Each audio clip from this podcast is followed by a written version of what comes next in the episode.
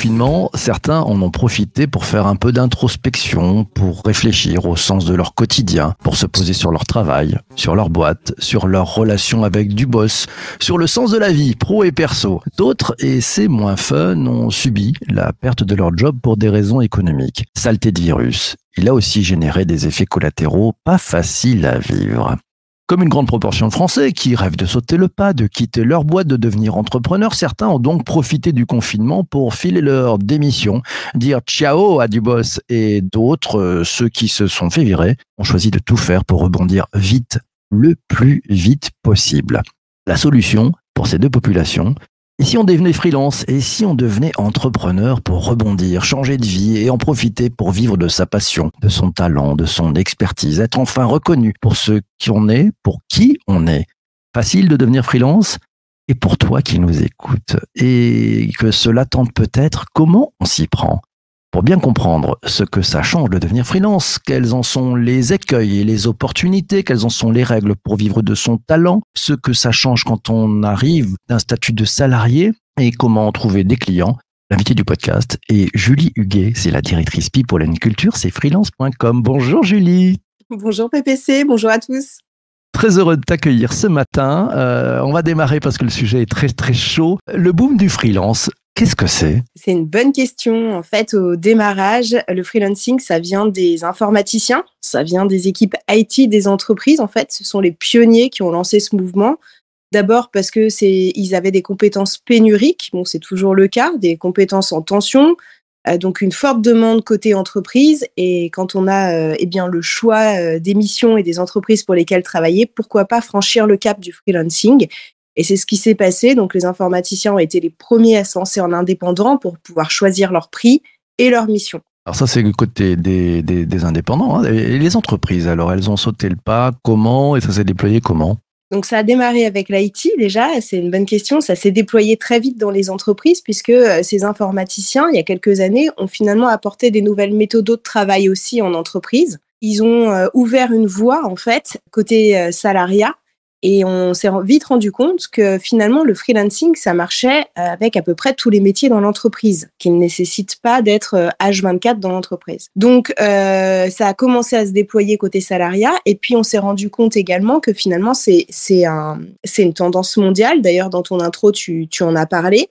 On parle beaucoup de désengagement, de burn-out ou de quête de sens. Ça dépend de la manière dont on présente les choses. Mmh. C'est un peu l'idée de fond. Il y a 60-70% des salariés qui se disent désengagés partout dans le monde hein, quand on vient les interroger. C'est un chiffre qui est assez énorme. Énorme, euh, D'ailleurs, tu as, parlé hein, dans ton intro, tu disais on, va être enfin reconnu pour ce qu'on fait, etc. Mais il y a un peu cette notion de reconnaissance derrière où on se dit euh, je suis pas toujours en accord avec les décisions euh, de la direction. je veux choisir les missions pour lesquelles je bosse. Je veux trouver mon rythme de travail finalement le 9h-18h, c'est peut-être pas le rythme qui me convient le mieux. Euh, parce que euh, j'ai des enfants à la maison, parce que euh, j'ai peut-être mes parents à m'occuper, ou tout simplement parce que j'ai pas envie de me lever à, 7h30 le matin. c'est un message personnel, c'est ça? connaissent savent que j'ai beaucoup de mal à 7h30 du matin. Merci d'être venue ce matin, Julie. C'est magnifique. c'est avec vous. C'est beau, pour la France, cher ami. Merci beaucoup. c'est du bonheur. Non, mais en, fait, tout ça fait que effectivement, il y a, y a un, boom du freelancing qui est arrivé et la demande est là. Et c'est ça, c'est important parce que si tu as, si as de l'offre côté freelance, mais que les entreprises n'adhèrent pas au modèle, ça ne marche pas. Mais la demande est là, la demande est en train d'exploser aussi côté entreprise, puisque finalement, il y a une multitude de nouveaux métiers qui n'existaient pas avant, dont on a besoin, mais dont on n'a pas forcément besoin à temps plein.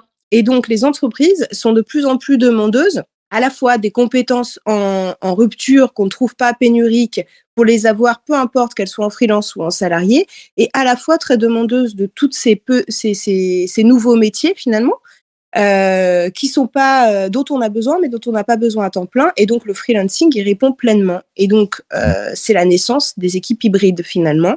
Et côté côté actif comme côté entreprise le freelancing est une réponse. Tiens, les questions arrivent et défilent. Euh, Cécile Mohamed qui te demande Le freelancing reflète-t-il une transformation de nos sociétés? Oui, bah, clairement, la, réponse est, dans la question. C'est un, un, changement profond, effectivement c'est une partie des changements de notre société qui se reflètent dans l'entreprise et dans notre manière, dans le rapport qu'on a euh, avec le travail.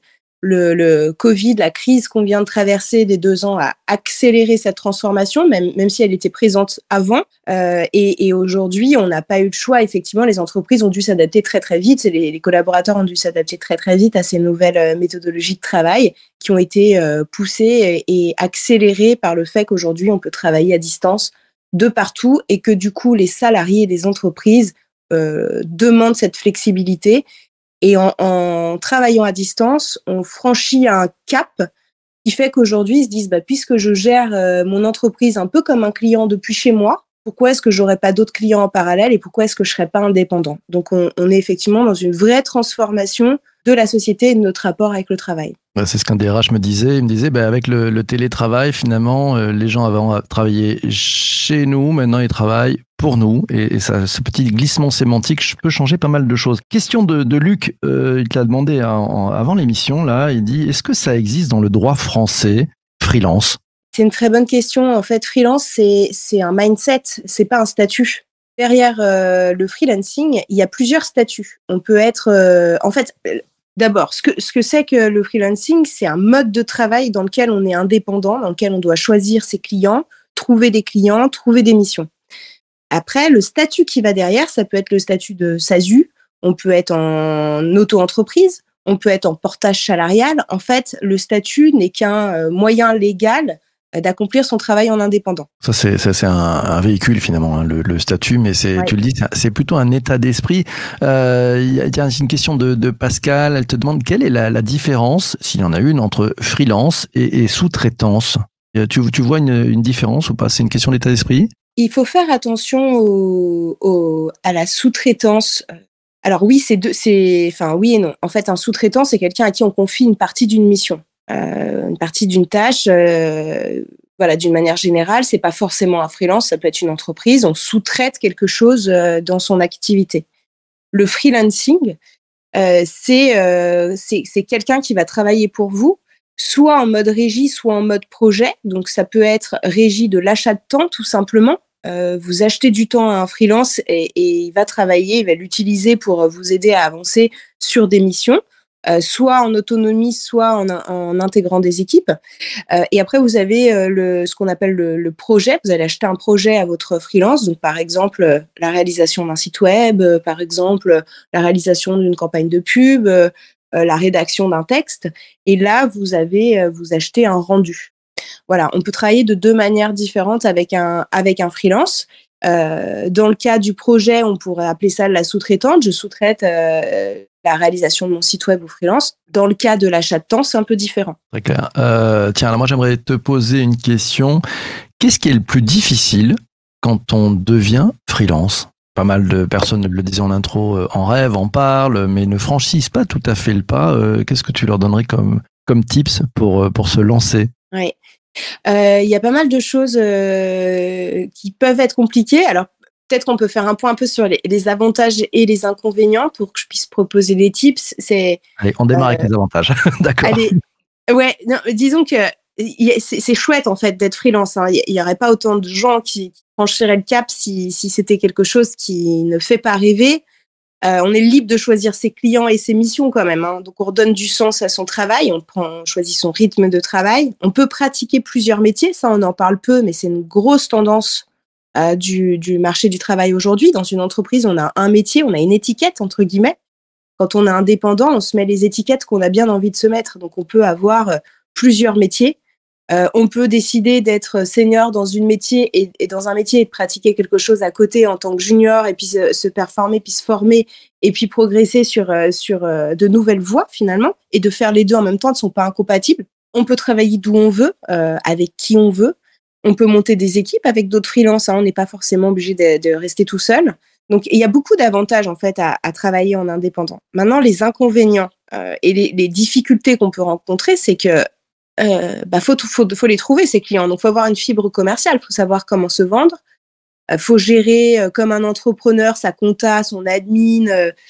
Faut avoir beaucoup d'autodiscipline. Hein. On rêve d'indépendance quand on est salarié. C'est quelque chose qui revient beaucoup dans les études. Les salariés ont l'impression qu'ils sont pas assez euh, autonomes.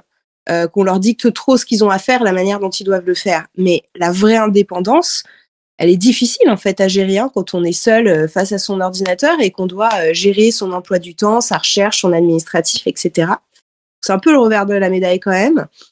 Euh, faut s'auto-former. Il euh, y a personne qui va dire tiens, tu as droit à, tant de formation, euh, je te propose ça, euh, le plan de l'entreprise c'est ça, etc. Non, non, c'est à vous d'aller chercher les contenus, se former sur votre temps de travail.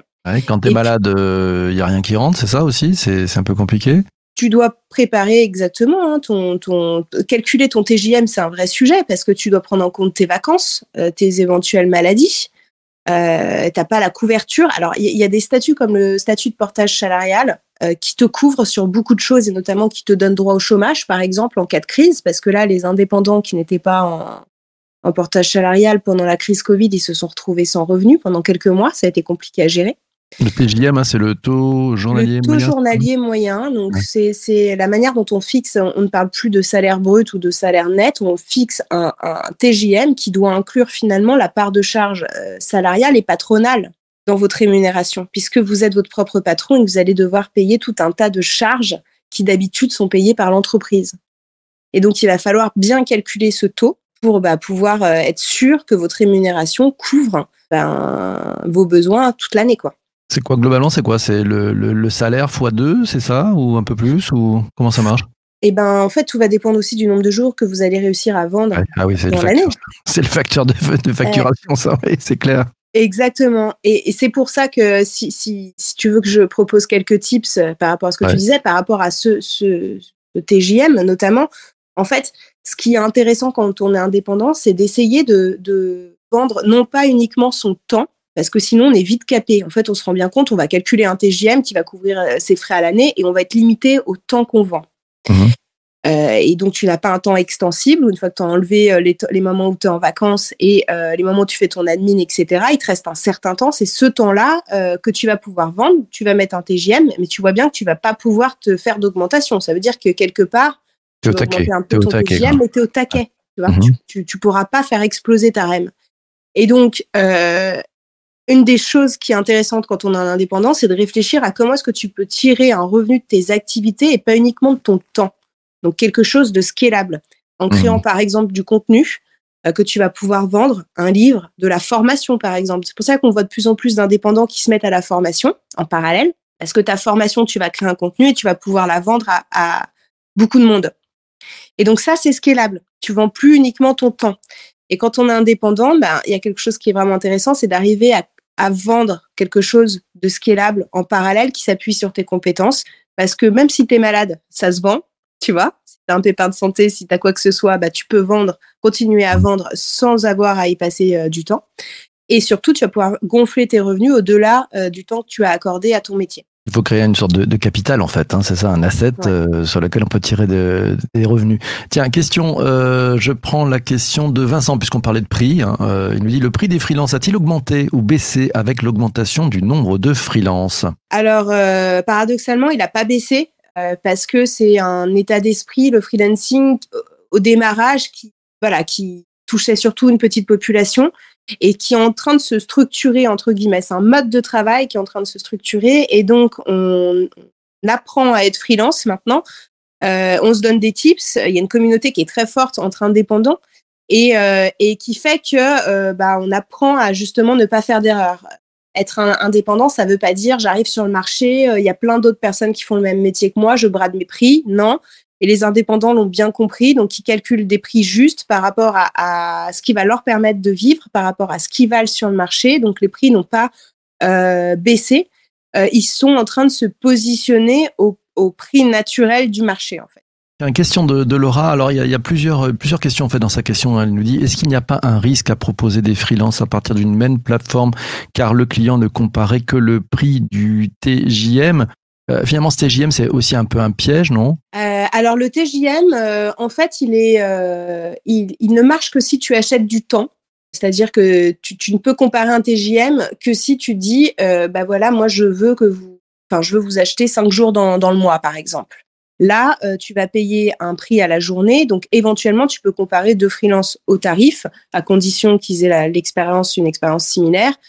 c'est le seul cas où tu vas comparer. Dans la réalité des faits, on se rend compte que les entreprises, quand elles font appel à des indépendants, c'est pas forcément que pour du temps, ça peut être aussi pour du projet. Et là, le TJM, finalement, il, n'entre même pas dans l'équation puisqu'on va regarder le, tarif du projet. Et tu peux avoir un senior qui a un TJM à 1000 balles par jour avec un junior en face qui a un TJM à euh, 400 par jour, par exemple. Euh, sauf que le junior est beaucoup plus long pour réaliser la tâche que le senior. Et finalement, ton projet va peut-être te coûter moins cher avec ton senior. Donc, on, a effectivement un biais et tendance à, naturellement aller regarder les TJM des freelances. Beaucoup de clients font ça, mais finalement, ils se rendent compte quand ils avancent dans le projet, et nous, on est là aussi pour leur expliquer, notamment, je parle côté plateforme, puisqu'on a, on a une plateforme évidemment chez freelance.com, euh, pour, pour, leur dire attention, le, le TJM, euh, c'est pas ce qu'il faut regarder à la fin en fait. Combien va vous coûter votre projet? Est-ce que vous avez, en combien de temps vous allez y arriver, etc., etc. Donc mmh. finalement, non, les clients ne, ne prennent pas leur décision là-dessus. Euh, quand on est, euh, euh, mais par contre, c'est à titre d'information. Ça permet de, de, voir si le tarif des indépendants est déconnant ou pas.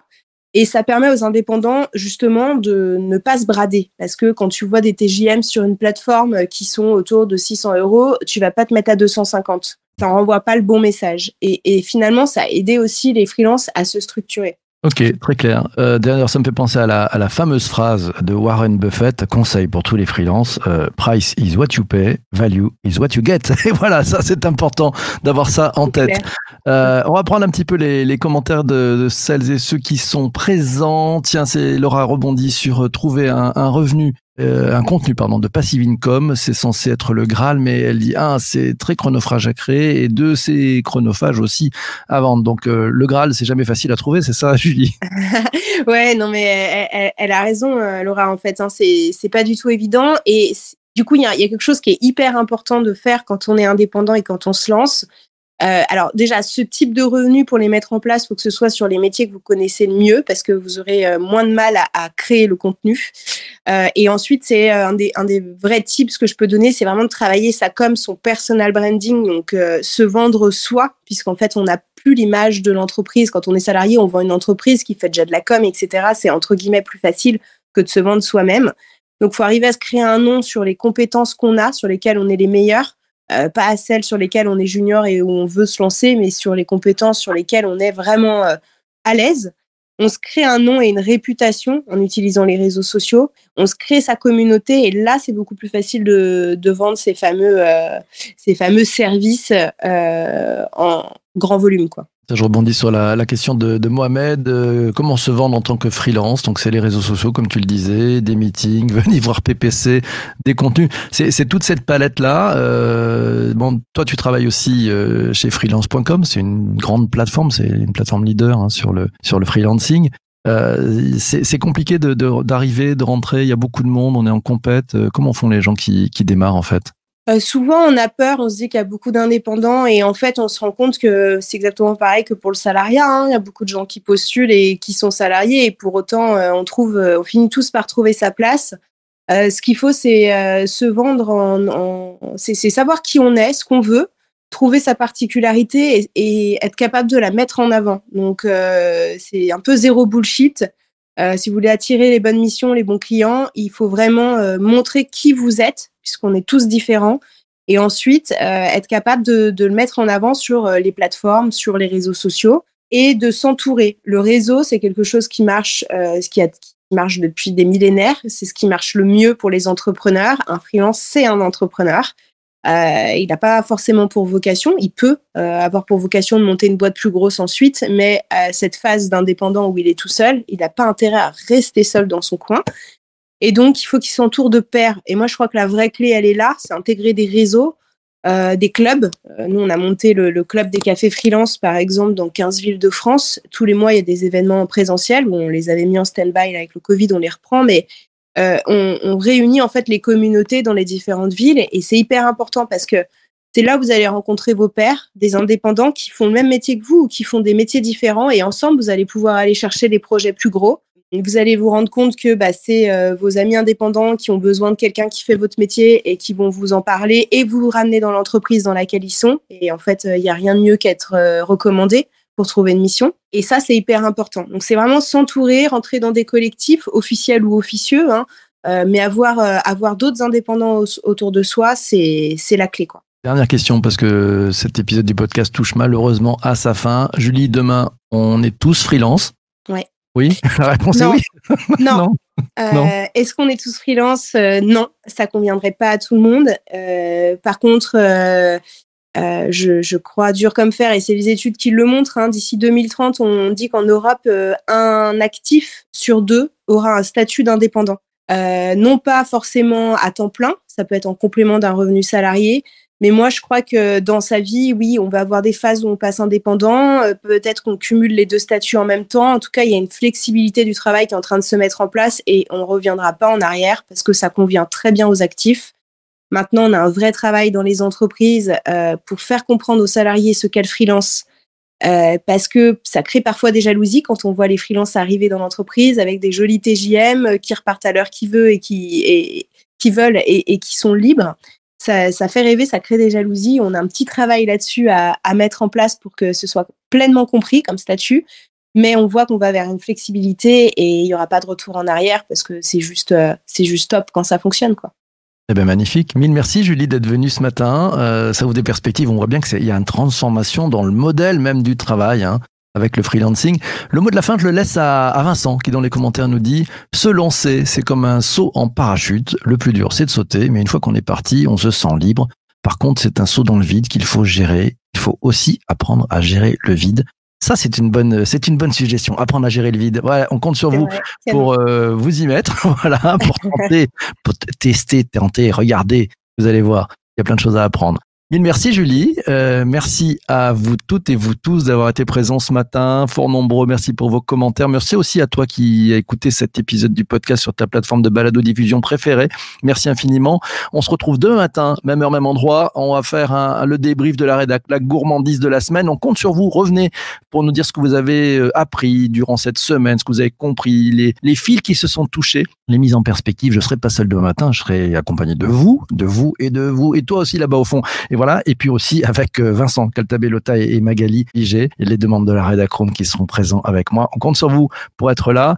D'ici là, passez une excellente journée. Portez-vous bien et surtout, surtout, surtout, ne lâchez rien. Ciao, ciao, ciao, ciao.